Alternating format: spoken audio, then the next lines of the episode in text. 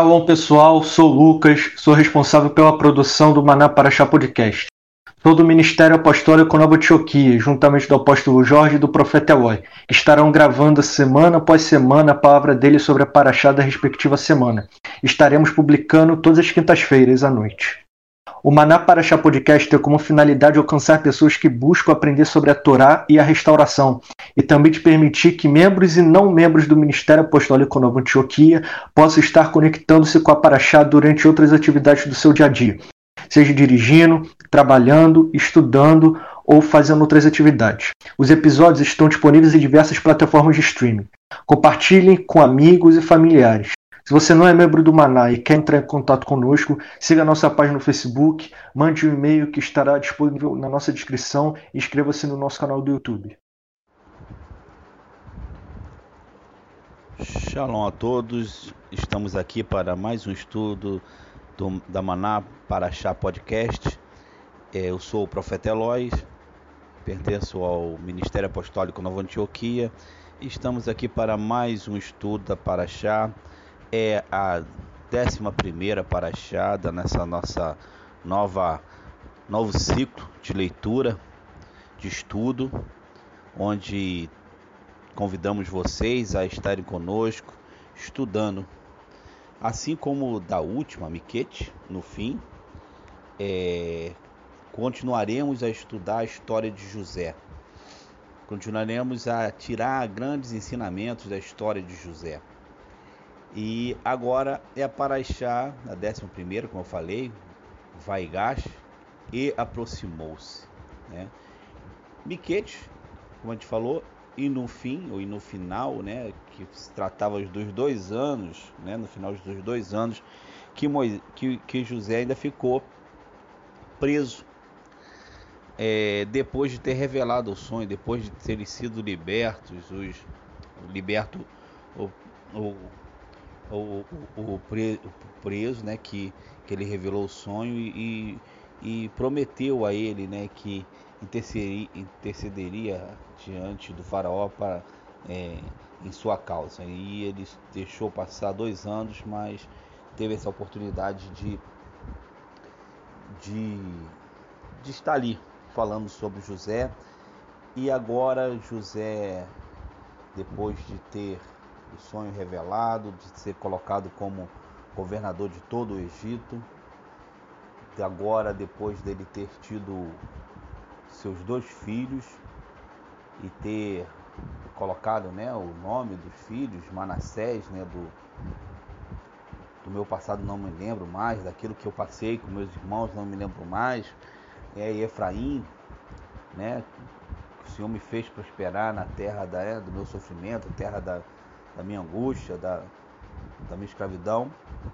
Então, ele está nesse momento, vamos dizer assim, esse momento bom. E eu passava dos sete, sete pontos na paraxá passada, fazendo uma retrospectiva, que nossas vidas são feitas de momentos bons e momentos ruins, são feitas de, de, de, de lutas, né? Que é, é, comparava ela com aquele aparelho que mede né, os batimentos cardíacos, né, hora sobe, hora desce, hora sobe, hora desce. Se ele entra numa constante é porque a gente morreu. Então é, a vida de José também não foi diferente. E aqui ele, ele, ele, ele está é, no, na parte, vamos dizer assim, no, no pico mais alto, né? Se fosse fôssemos comparar, como eu comparei também a roda gigante, ele estaria na parte mais alta da roda gigante. E é a parte onde ele encontrou seus irmãos na última paraxá. Agora ele encontrou seu irmão mais novo, Benjamin, e e aqui é a paraxá onde ele vai colocar o, a sua taça na, no saco, né, na sacola de grãos de Benjamin, vai o acusar e vai falar que ele vai ficar preso, vai ficar com ele ali Israel. E aí Judá se aproxima de José. Então é, ele aproximou, é Judá se aproximando de José. Então Judá se aproxima de José. Como está lá no primeiro versículo, né? E Judá, e Judá se aproximou de José. E ele vai começar a interceder ele vai começar a interceder é, a José e falar um pouco da história, falar do pai, falar da, do quanto o pai sofreu com a morte do, de José, sem ele saber que estava falando de José, do quanto isso pesava para eles. E Judá se coloca como, como aquele que dará a vida pelo irmão, né? para que ele fique no lugar de, de Benjamim. E Judá ele, ele consegue ser persuasivo, ele consegue ser ele consegue falar daquilo que realmente ele passou, daquilo que estava no seu coração, que ele faz é, José se emocionar e José se emociona a tal ponto que ele não consegue mais é, ficar sem se revelar e ele se revela aos seus irmãos. Ele vai se revelar aos seus irmãos quem ele é. Bom, nessa história a gente vê Judá como como a, a figura também né, de, de Yeshua, né, aquele que daria vida também pelos seus irmãos, aquele que se colocaria em favor dos seus irmãos. Judá ele, ele faz isso em relação a Benjamim. E, e, e, nessa aproximação ele, ele, a gente consegue perceber isso, né? Consegue perceber ah, o quanto ele se coloca ali, ele vai em favor dele, enquanto ele se coloca o peso de tudo aquilo que foi cometido contra José, apesar dele ser sempre aquele que pediu para não fazer mal, mas é, ele, ele se coloca ali como aquele que seria o mediador, né? E então isso aponta também para Yeshua. E outro ponto também que aponta para Yeshua é quando José se revela. E aí eu falo que é, essas paraxás me emociona muito. É, é, é, você lê, você entra dentro da história e você consegue é, é, se emocionar com ela. Por mais que a gente possa ter visto filmes, algumas novelas, nós não que falem né, sobre, sobre a vida de José, a gente não consegue nessas filmes e novelas captar a, a emoção, né, a carga emocional que há nessa passagem. E a gente, quando entra dentro da história, a gente tenta estar dentro da história, a gente percebe essa carga emocional e a gente se emociona muito com, a, com aquilo que eles estão vivendo, né? com aquilo que eles estão passando.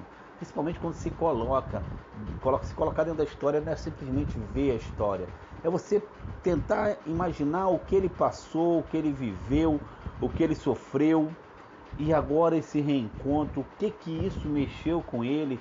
Né? A gente pensa, a gente olha para alguns personagens da Bíblia, a gente olha para como fossem super-heróis. Não, são pessoas humanas que sofrem, que, que, que têm a, a, o seu lado emocional, que têm o seu lado espiritual, que tem a, a, a, passa pelas mesmas privações que nós passamos, passam pelas mesmas dificuldades que passamos. Então são pessoas humanas, pessoas de Deus, sim, mas pessoas humanas que também passam por lutas. Então, nessa é, é, José se revelando para o seu irmão, né, também vai falar muito de Yeshua. Quando Yeshua voltar e se revelar. Né, eu já vi alguns rabinos, inclusive o rabino Joseph Shura falando que quando Yeshua voltar, né, a expectativa, quando ele falava dessa paraxá, de quando ele se apresentar ao, ao congresso deles e chegar lá e tirar sua roupa, assim como José, e mostrar as marcas, falar assim: Ó, eu sou Yeshua. E eles vão olhar assim como os irmãos de José olharam, com aquele olhar daquilo que foi nós que fizemos o mal a ele, mas ele está aqui hoje, ele é o rei, ele é o Senhor, Ele é o Salvador. E Ele vai mostrar as marcas, Ele vai mostrar as marcas em, suas, em seus pulsos, em suas mãos. Ele vai mostrar as marcas da, da lança que perfurou o seu lado. E Ele vai ver que Ele é Yeshua. E eles vão reconhecer Yeshua como Machia, como aquele que é o Rei dos Reis, o Senhor dos Senhores. E isso fala profundamente, fala profundamente conosco nessa paraxá também. É, mas a Paraxá prossegue. E, e aí ele manda os irmãos ir pelo caminho, trazer seu pai, Jacó, e, e eles vão, ele fala, ó, não, não briguem no caminho, não briguem, não, não, não fiquem um acusando o outro. De quem é a culpa, de quem foi o culpado por isso acontecer. Mas vão em paz. E lá eles falam para José, e José, é, ao ouvir né, que seu filho está vivo, é, é, José, é, é, é, ao ouvi-lo, ele, ele, ele diz que o espírito dele reviveu. Ele, ele, sente que foi há um sopro de vida dentro dele. E ele, vendo a carruagem né, que José manda, as carruagens do Egito, ele, ele, ele, ele se convence disso e ele, eu devo ir, eu devo ir ver antes de eu morrer. E aí ele parte, ele parte para ver José, e ele parte para ver José e, e, e Jacó quando está né, nessa, nessa ida para ver José, eu creio, né, dentro daquilo que a gente estudou nas outras paraxás, que nas outras parachotes, que o, o, o, o José, de, que Jacó estava de certa forma em um pouco de conflito, apesar dele saber que tinha que ir para ver José, ele estava um pouco conflitando dentro dele. Porque se é, é, a história que é passada e as histórias dos seus descendentes vai ver Abraão saindo de Harã e não voltando para Harã. Vai ver Abraão mandando um servo buscar esposa para o seu pai Isaac e não deixando seu pai Isaac voltar para Harã para que ele não não fique por lá, não seja seduzido pelo estilo de vida daquele lugar e fique por lá, porque a promessa dele estava né, na terra de Canaã. O próprio José, quando, quando o seu irmão ameaça o matar depois da, da, do, do, evento da, da, da, da, tomada da primogenitura, né, da, da compra da primogenitura, ele, para não morrer na mão do irmão, ele foge para Harã. E ele passa 14 anos em Harã. E, e ele volta. E ele volta e ele está agora no lugar onde é que o Eterno estabeleceu para ser o lugar que vai ser dele por herança. E ele está saindo desse lugar. E ele está saindo desse lugar para ir para uma outra terra, uma terra que era grande, que tinha, né, na época, um, uma das maiores cidades, uma das maiores países, com cultura, religião, com, com medicina, tudo muito é, é, forte que havia lá em, no Egito. E ele, assim que ele sai, ele para. Se você ver no capítulo 46, logo no comecinho, ele vai parar e vai ali buscar o Eterno. Na sua ida, né, na sua já começando a caminhar para lá, para o Egito, ele para. E olha que ele vai falar aqui do 1 ao 4. Israel levou consigo tudo que possuía para na jornada. Ele chegou em Bercheva e ofereceu sacrifício a Deus de seu pai, Isaac, à noite em uma visão. Deus chamou Israel, Jacó, Jacó. E ele respondeu: Aqui estou. Ele disse: Eu sou o Deus, o Deus de seu pai.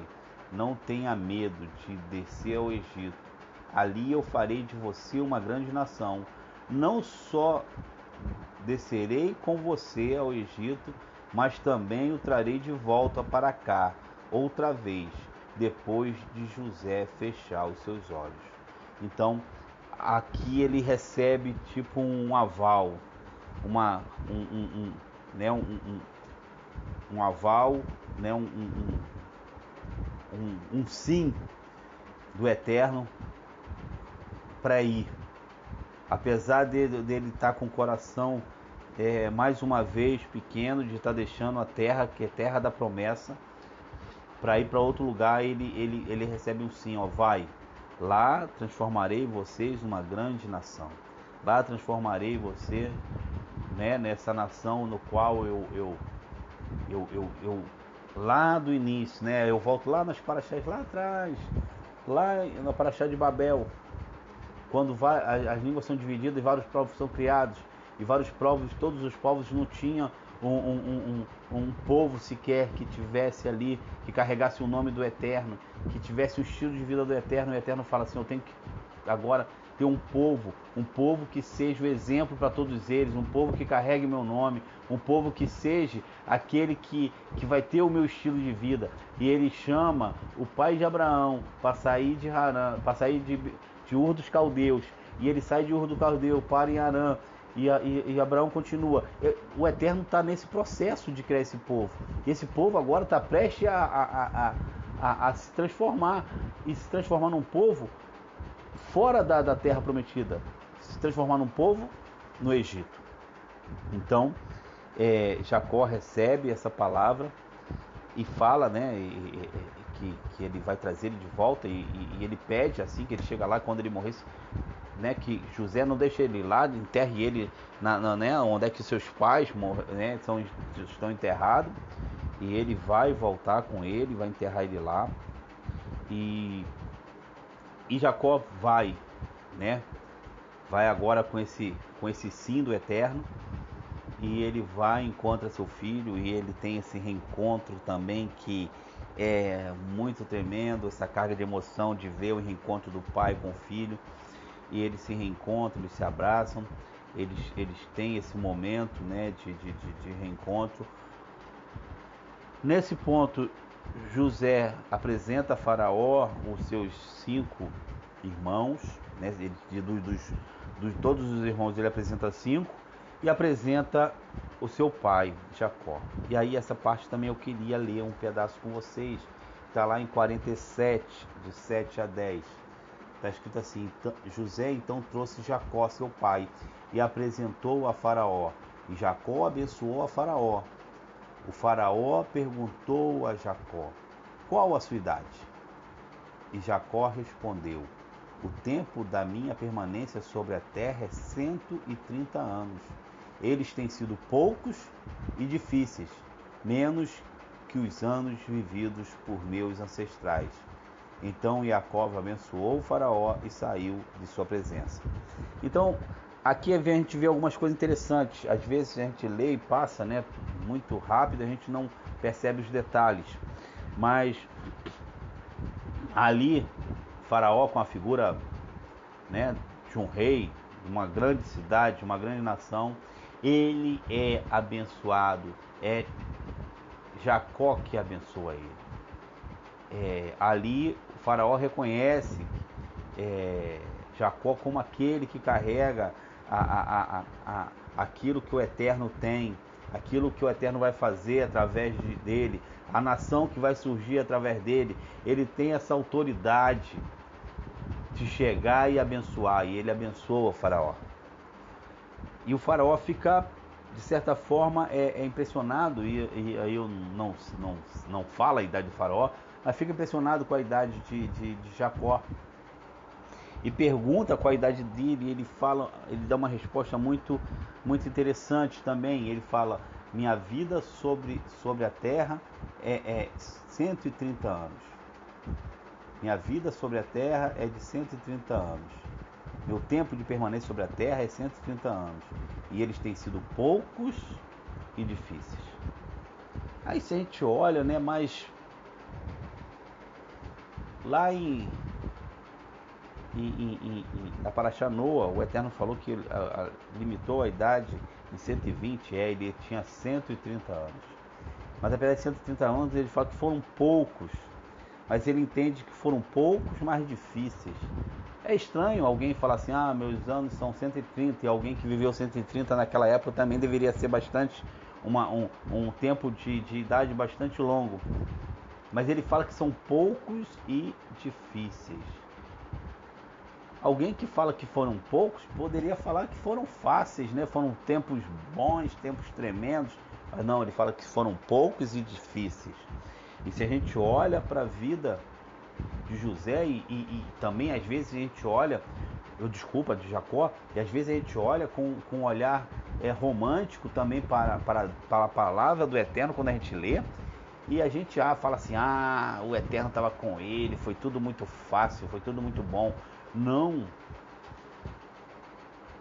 ele estava ali com o irmão, ele queria a primogenitura, ele compra a primogenitura por um prato de lentilha, o irmão quer matar ele, ele foge para para a terra do, do, do da, da, dos parentes de seus pais, ele vai para Harã, vive ali na casa de Labão, é, é, trabalha sete anos por Raquel, no final ele viu que casou com Léa, trabalha mais sete anos, trabalhou 14 anos por Raquel, até se casar com Raquel, ali ele, ele prospera né, a casa do, do, do, do, do seu sogro, e, e, e, e, sendo em tudo, é, é, vou usar uma palavra forte, roubado, né?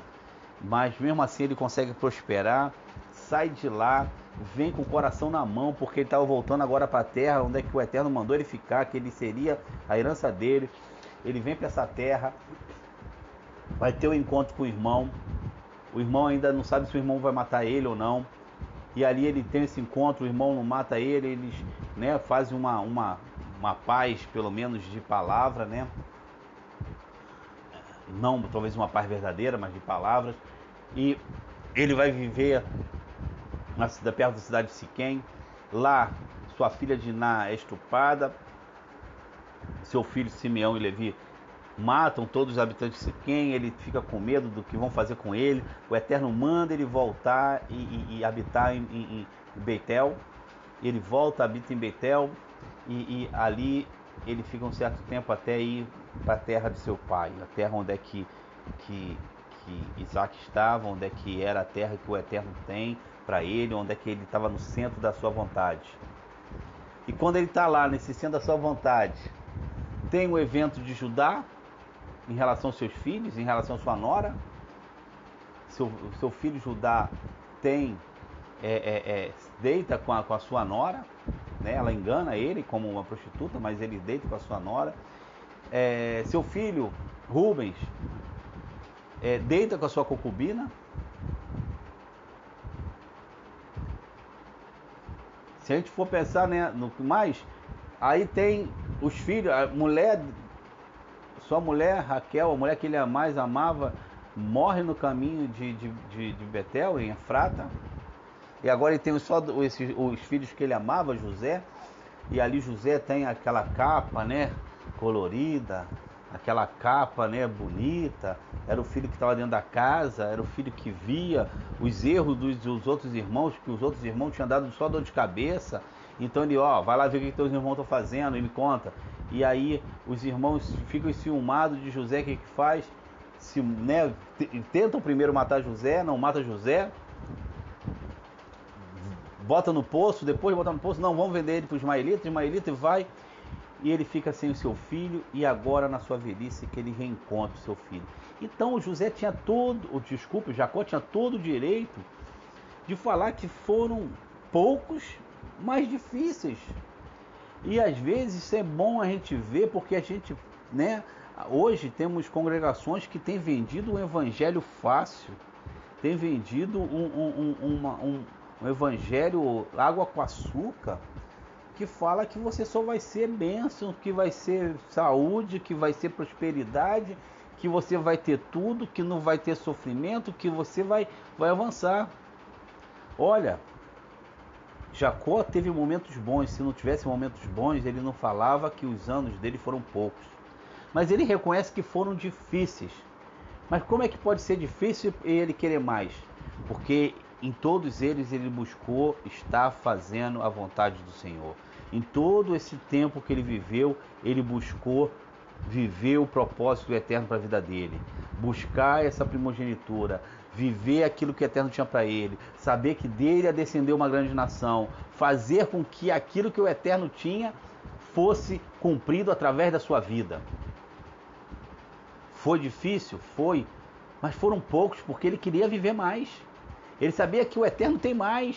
E quando você sabe que o eterno tem mais, você quer mais. Não importa o, o que você está vivendo, se você está vivendo tempos difíceis ou tempos fáceis, né? Dessa, gangorra do sobe e desce. Não importa. Você vê José também, você vai ver que o, o parece que está tudo para baixo, parece que está no fundo do poço.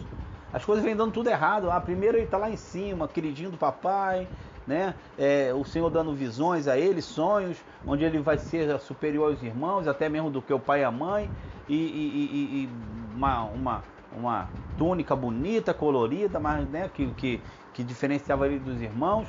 Daqui a pouco, ó, puf, poço, poço, poço, poço, poço, poço, e o poço cada vez mais fundo, cada vez, cada vez acontece uma coisa pior, e daqui a pouco o Senhor vai trazer ele de novo para cima. Então, tire um pouco desse romantismo, tire um pouco desse evangelho água com açúcar que estão te vendendo por aí. O Eterno te chama para viver e cumprir o seu propósito. E há uma, uma coisa que ele te promete: foi o que ele promete a, a, a Jacó quando ele sai para ir para o Egito. Eu vou descer contigo e ao mesmo tempo eu vou tirar esse povo, eu vou estar lá com vocês. Você pode estar vivendo momentos difíceis, você pode estar vivendo momentos de dificuldade, mas o Eterno está te falando: eu estou contigo, e quando Ele está contigo, você pode passar por qualquer coisa, você pode vencer qualquer coisa, e você vai continuar passando por qualquer coisa, vencendo todas as coisas e falando: Eu quero mais, eu quero cumprir o propósito que o Eterno tem para minha vida. Eu quero cumprir o propósito que o Eterno tem para mim, porque eu sei que é muito maior, eu sei que é algo melhor, e eu sei que ele vai me levar para viver coisas tremendas, assim como viveu Jacó e viveu José. Então, é, eu queria destacar esse ponto, até para a gente quebrar um pouco esse, essa, essa ideia romântica que a gente tem. Às vezes a gente olha os personagens da Bíblia que a gente encara ele como super-herói e fala assim: ah, foi fácil, né? Deus estava ali com ele, Deus salvando, Deus agindo, Deus. É, mas eles eram seres humanos tinha as mesmas fraquezas, as mesmas debilidades, os mesmos questionamentos às vezes que nós temos, mas eles não não retrocederam, eles avançaram. Então que a gente também possa não retroceder, possa avançar, que a gente possa seguir em frente e, e saber que esse evangelho também vai requerer de nós luta, vai requerer de nós esforço. Hoje tem sido pregado algo muito diferente. Não só dentro das igrejas, mas o mundo tem falado isso. De coisas fáceis, coisas simples. Você não precisa se esforçar para nada, você não precisa fazer nada. As coisas acontecem naturalmente. Não é assim. Não é assim. Biblicamente não é assim. Você tem que se esforçar sim, você tem que seguir adiante sim, você tem que fazer a tua parte sim. E, e é isso aqui que a gente vê na história tanto de Jacó quanto de José. Bom, bom, eu quero encerrar lendo a Raftará, não é a Raftará que está aqui na minha Bíblia, mas uma, uma das Raftará, que está lá em Mateus 18. E ela vai falar de um ponto central e principal dessa passagem, dessa paraxá, dessa porção, que é a questão do perdão, o poder do perdão. Então, se a gente pegar Mateus 18, Mateus 18, e até te convido a ler todo, ele do 1 ao 7, ele vai, o Yeshua vai estar tá, é, é, falando é, que, é, que, que perguntam a ele quem é o maior do reino dos céus. E ele fala assim, ó, você tem que se tornar como uma criança. Você tem que ser puro, você tem que ter seu coração puro, para você né, é, é, entrar no reino. Para você entrar no reino, você precisa ter esse coração puro. E ele trata essa, essa, essas crianças como os pequeninos. E eles falam, e no final, né, do 1 ao 7, ele vai falar assim, ó, é, ele vai falar dos enganadores, aqueles que enganam, né, com, com pregações diferentes de, de, de como entrar no reino, essa, esses que têm um coração puro, que ele seria melhor que amarrasse uma pedra no seu pescoço e atirasse ao mar, mar né? E aí no finalzinho do 7 ele fala assim: ai do mundo por causa dos enganadores. Isso deve acontecer, mas ai das pessoas enganosas. Então, no mundo há várias pessoas enganosas.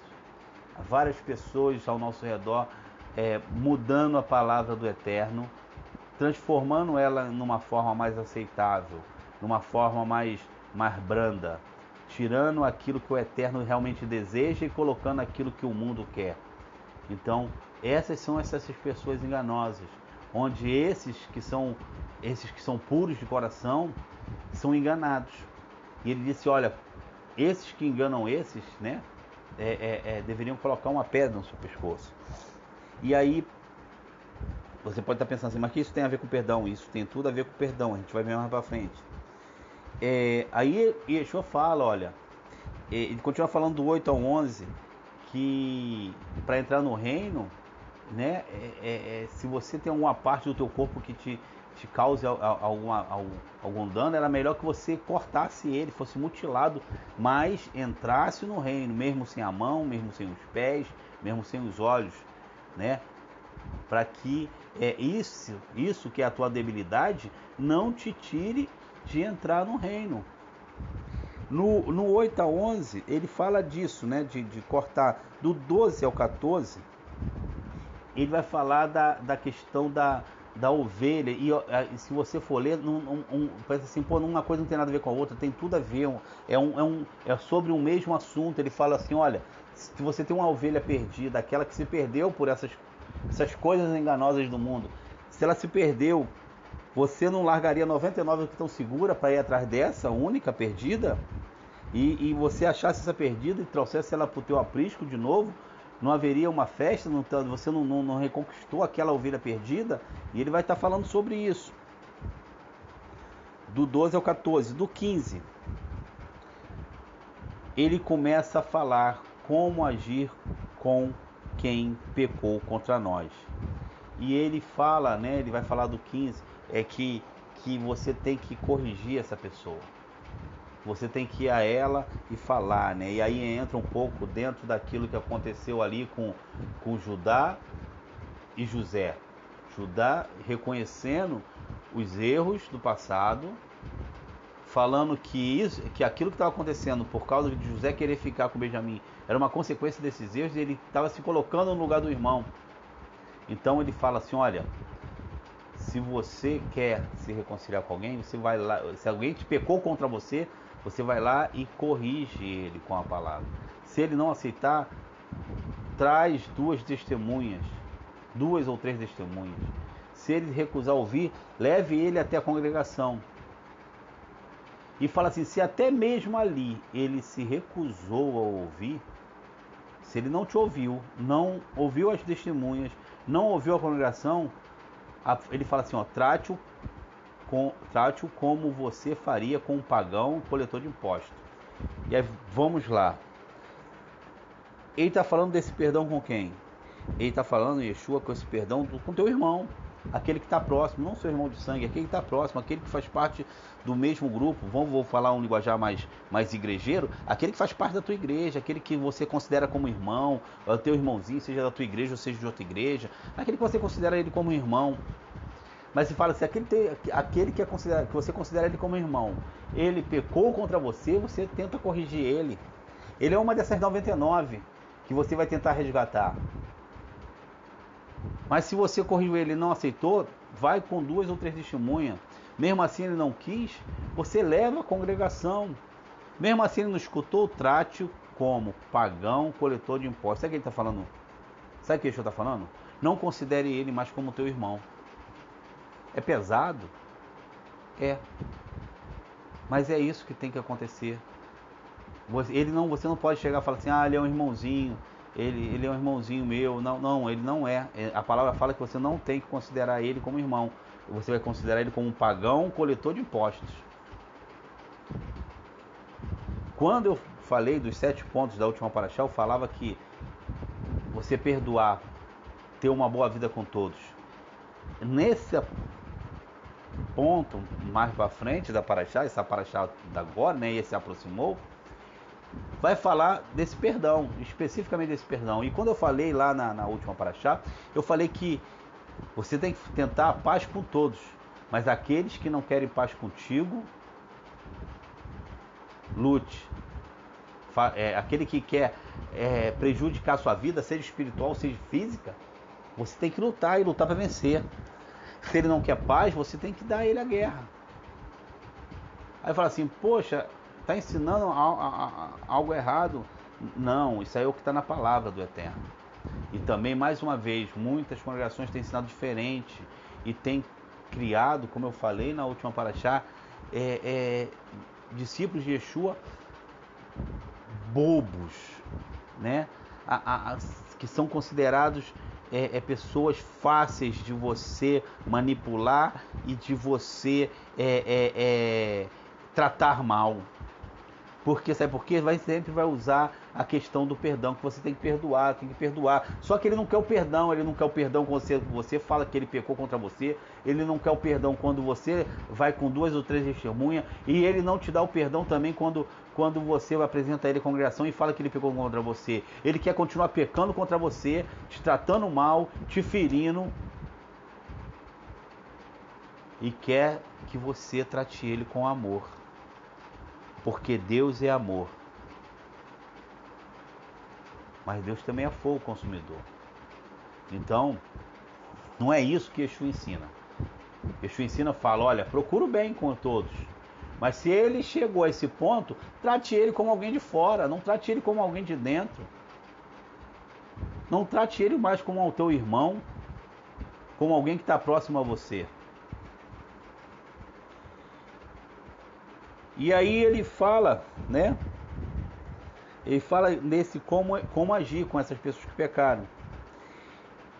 E aí ele vai citar um ponto que também parece que está fora, da, fora da, da, da, do assunto.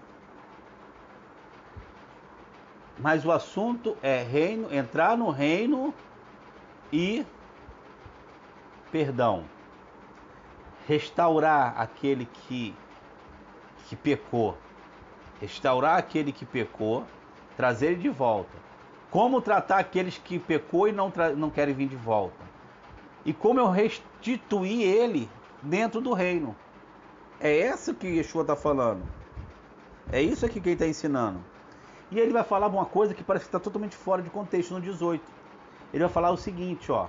Sim, eu lhes digo, tudo que vocês proibirem na terra será proibido no céu, e tudo que vocês permitirem na terra será permitido no céu. Repito, digo-lhes, digo-lhes, que se dois de vocês estiverem de acordo na terra sobre qualquer coisa que lhes pedirem, isso será feito por meu Pai no céu, porque sempre que dois ou três estiverem reunidos em meu nome, ali eu estou com eles. Sabe o que, que é isso? É aquilo que fala lá no Antigo Testamento, a chave de Davi, a chave de abrir e fechar. Sabe quem está falando? Logo depois disso, olha só, você tem o poder de abrir as portas do reino e fechar as portas do reino. Se você levou essa pessoa até a congregação e ela não se corrigiu, você tem como chegar e falar assim, ó, esse não faz parte mais, esse não não não é o mais um dos nossos. Você tem que fazer o que? Desligar ele. Desligar ele, não desligar de palavra, desligar, olha, você não tem mais a carteirinha da minha igreja. Não. Assim como como é, é, é, é, Paulo várias vezes orienta, você tem que deixar ele para o mundo. Você tem que realmente desligar. Você tem esse poder de ligar no céu e desligar. É a chave de Davi. É algo que muitos é uma, é uma arma de Deus na nossa, né, que, que o Eterno, que o Yeshua deu para nós, mas que nós não usamos é esse poder que você tem de entrar na presença do Eterno. Você está entrando segundo a palavra, você está fazendo segundo ele está ensinando aqui. Não está fazendo segundo você bem entende. Você não está fazendo segundo você acha. Você está fazendo segundo o que está na palavra dele. E se você está fazendo segundo o que está na palavra dele, segundo é a palavra dele, e você entra na presença dele e você liga ou desliga, isso vai acontecer. E, e aqui Yeshua está falando, ó, se tiverem dois ou três reunidos em, na mesmo, no mesmo sentido, naquilo que vocês estão favoráveis, se é de acordo com a minha palavra, aquilo que você ligar está ligado, aquilo que você desligar será desligado. Isso é importante. Às vezes não damos valor a isso. Às vezes algumas pessoas saem de nossas congregações e nós não desligamos ela das congregações e ela continua carregando aquilo que está na nossa congregação em outra congregação. Não, temos que desligar. Porque agora vai ser ligado debaixo de uma outra cobertura. Não estou falando que a cobertura nossa é melhor do que a outra, não. Mas ela não pode caminhar com a minha, com a roupagem que a gente usa, a roupagem que o Eterno deu, a graça que o Eterno deu para que o maná caminhe agora em uma outra congregação. Senão ali ela vai ser uma pessoa de confusão. Porque ela vai caminhar lá com uma, com uma graça diferente da graça que tem que o Eterno deu para aquela, aquela, aquela, aquela congregação. Lembra que a gente fala, eu falo muito de propósito? Propósito nosso é um, o propósito deles são outro. Então você tem que começar a caminhar com o propósito deles, não com o nosso. E o eterno tem um propósito para cada um. Então, a, a, a, esse poder de ligar e desligar, isso é importantíssimo. Mas ele continua. E aí ele vai falar especificamente sobre o perdão. No versículo 21 ao 35. Então Kefa aproximou-se e disse: Rabi, quantas vezes poderá meu irmão pecar contra mim? Para ver, olha só, ele está falando do mesmo assunto. É pecar, é pe perdão, perdoar, resgatar aquele que pecou. Quantas vezes poderá meu irmão pecar contra mim e eu terei que perdoá-lo? Umas sete vezes? Não, não. Até umas sete vezes? Yeshua respondeu: mais 70 vezes 7. Por causa disso, o reino dos céus, olha, de novo, ó, o reino dos céus, entrar no reino ou não entrar. E aí eu falo, a chave de Davi te faz entrar no reino. Há um novo e vivo caminho pelo sangue de Yeshua. É, tem pessoas que às vezes ela consegue sentir a presença do, do Eterno somente quando está numa congregação, somente quando está num momento bom de louvor, somente quando está num, ambiente propício. Olha, aquilo que Yeshua está falando lá, que vocês não estiverem reunidos, mesmo quando você possa estar só, você tem esse poder pelo novo e vivo caminho de entrar. Você pode entrar. É algo espiritual. Só que a gente pensa natural, a gente pensa como carne. E nossa carne, ela milita, ela luta contra nós. Mas se eu estou no meu quarto, se eu estou em qualquer lugar e ali, e ali, eu vou estar em espírito, me conectando, entrando na presença do Eterno, não há nada que possa pedir. Não há um ambiente contrário. Não há um céu de bronze. Porque é a chave que Yeshua deu. A chave que abre e fecha. A chave que você tem acesso ao reino. Então, aqui mais uma vez, olha, por causa disso, o reino do céu pode ser comparado a um rei que desejava acertar as contas com seus representantes. Imediatamente trouxeram à frente um homem que lhe devia muitos milhões, e pelo fato de não poder pagar, o patrão ordenou que ele, sua mulher e seus filhos e todas as suas posses fossem vendidos para pagar a dívida. Entretanto, o servo se prostrou diante dele: Seja paciente comigo. Ele implorou, e eu lhe pagarei tudo. Por causa da compaixão por ele, o Senhor o deixou ir e lhe, e, e lhe perdoou a dívida. Mas assim que o servo saiu, entrou um dos seus companheiros que lhe devia uma soma irrisória, agarrou e começou a sufocá-lo, gritando: Devolva-me o que me deve. Seu companheiro caiu de joelhos e implorou: Tenha paciência comigo, eu lhe pagarei. Mas ele se recusou e, em vez disso, saiu e mandou lançá-lo na prisão até que pagasse a dívida.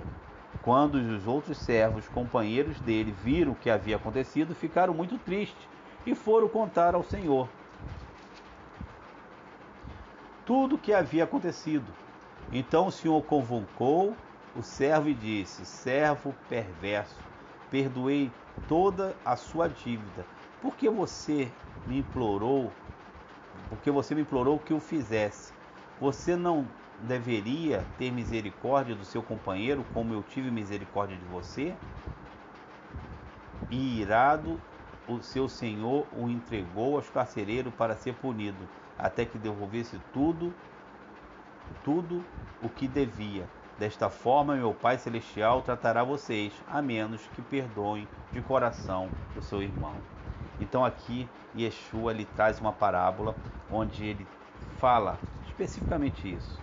Ele fala agora, ele está falando agora daquele que não perdoa, daquele que, que, que muito é perdoado e, e, ele fala né, do perdão e ele coloca o rei como, como eterno, aquele que perdoou milhões, milhões uma dívida que nós não poderíamos pagar, mas também a nossa parte. Aqueles que nos fazem mal, aqueles que buscam fazer o mal, é aquilo que a gente ensinou na Utaparaxá. Temos que tentar viver, fazer o bem, viver, restituir essa pessoa ao reino. Né? Não olhar que ela está fazendo errado contra nós e permitir que ela continue no erro, mas corrigir, consertar, não simplesmente não perdoar, não simplesmente é, condenar, mas a nossa obrigação é tentar restituir. Ela é uma das 99, é uma das 100 que estava aqui, mas está perdida, ela está andando erradamente. Nós temos que ela andou por um caminho errado e se perdeu, a gente tem que trazê-la de volta. Olha, você errou, você pecou, você precisa fazer chuvar e se ela se arrepender, vai ser tremendo. É mais uma agora que volta, a gente, a gente agora conecta de novo ela no reino. E não simplesmente acusar que se desviou, que foi embora e, e, e, e deixar que caminhe erradamente. Então a gente tem que, tem que ter essa responsabilidade. Tem que ter essa responsabilidade. E às vezes a gente esquece isso. É igual a oração do Pai Nosso, que também está lá em Mateus 6, que Yeshua fala, ó, ele começa a falar, ó, ensina-nos a orar, ele fala, ó, Pai Nosso no céu, teu nome seja mantido santo, venha teu reino, tua vontade seja feita na terra como no céu. Dai-nos o alimento necessário para hoje. Perdoa-nos pelo que fizemos errado, como perdoamos a quem nos fez coisas erradas. Olha, perdoa-nos pelo que fizemos errado. Ele fala: não somos perfeitos, somos humanos. Podemos errar também, o Eterno vai estar pronto a nos perdoar. E ele fala: ó, como perdoamos a quem nos fez coisa errada. Então você também, a pessoa fez uma coisa errada contigo, você, você que tem que perdoar. É você que tem que liberar esse perdão. E a palavra fala isso, a palavra fala o seguinte: quando você for trazer uma oferta diante do Eterno, mas você tiver alguma coisa com teu irmão, não entregue essa oferta, que o Senhor não vai aceitar. Vai lá e restitui, né, a, aquilo que você fez de errado teu irmão, vai lá e peça perdão a ele. Vai lá e reconcilie com ele. E aí sim a oferta é algo que não depende do eterno. O eterno não vai fazer nada, é você que tem que fazer. É a pessoa que pecou contra você fazendo, aceitando, aceitando, aceitando o, o que, que errou e se reconciliando e você liberando perdão, assim como aconteceu entre José e seus irmãos. Então, quando ele fala, ó, como perdoamos a quem nos fez coisas erradas, não nos conduz à provação severa, e mantenha-nos a salvo do maligno, porque o reino, o poder e a glória são teus para sempre. Amém. Só que aí a gente dá um amém, parece que terminou a, oração, né? E, e não tem mais nada para ensinar sobre isso, sobre a oração do Pai Nosso. Aí só que continua no versículo 14: Pois se vocês perdoarem os outros pelas ofensas cometidas por eles, seu Pai celestial também os perdoará. Mas se você não perdoarem, os outros pelas ofensas cometidas, seu Pai Celestial não perdoará as ofensas de vocês. Então fica muito claro, muito claro, o poder do perdão. Temos sempre que buscar a paz com todos. Temos sempre que tentar é, ter um coração que perdoa, que perdoa a, a, a, aqueles que têm feito coisas erradas contra nós, como foi o irmão de José. E ali ele faz na frente de todos eles, e eles reconhecem, há uma liberação de perdão, e, e, e quando há uma liberação de perdão, é, é, algo tremendo, algo, o perdão é um poder na, nessa liberação do perdão.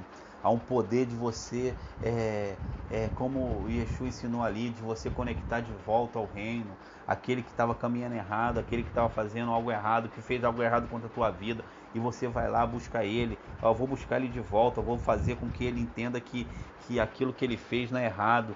E, e se ele aceitar a tua palavra, você ganhou ele. Se ele não aceitar a palavra, não desista, vai lá, leva as testemunhas. Se ele também não aceitou as palavras da testemunha, vai lá e leva a congregação. Se tu levou a congregação e mesmo assim ele não aceitou, aí sim. E aí você não pode mais tentar tratar ele como teu irmão. Você não pode mais tentar tratar ele como alguém que que é próximo.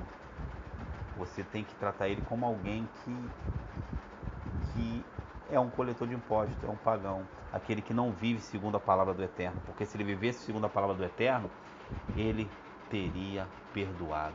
Ele ouviria a voz, ele ouviria o Espírito, ele ouviria as palavras do Eterno e liberaria o perdão e todos dois seriam restaurados. Então, é, é, é algo que fica muito claro né, nessa paraxá, o perdão, o poder do perdão, e era o que eu tinha né, para liberar e para falar dentro desse estudo. Né? O quanto é importante nós reconhecermos os nossos erros, nós perdoarmos aqueles que nos têm nos ofendido, mas também não podemos ser bobo temos que buscar de todas as formas, com todo o afinco, estar bem com nossos irmãos. Buscar, às vezes, trazer ele de volta. Às vezes somos nós que fizemos errado e reconhecer que fizemos errado e pedir também o perdão. E reconhecer e fazer chuvar. Mas aqueles que não querem viver segundo a palavra, não querem liberar o perdão, esses não podem ser considerados como alguém próximo, como alguém que é nosso irmão esses são alguém que tem que ser considerado como um pagão, um coletor de impostos, alguém que está no mundo, alguém que não vive segundo a, a, palavra do Eterno, segundo o padrão que o Eterno deixou para nós.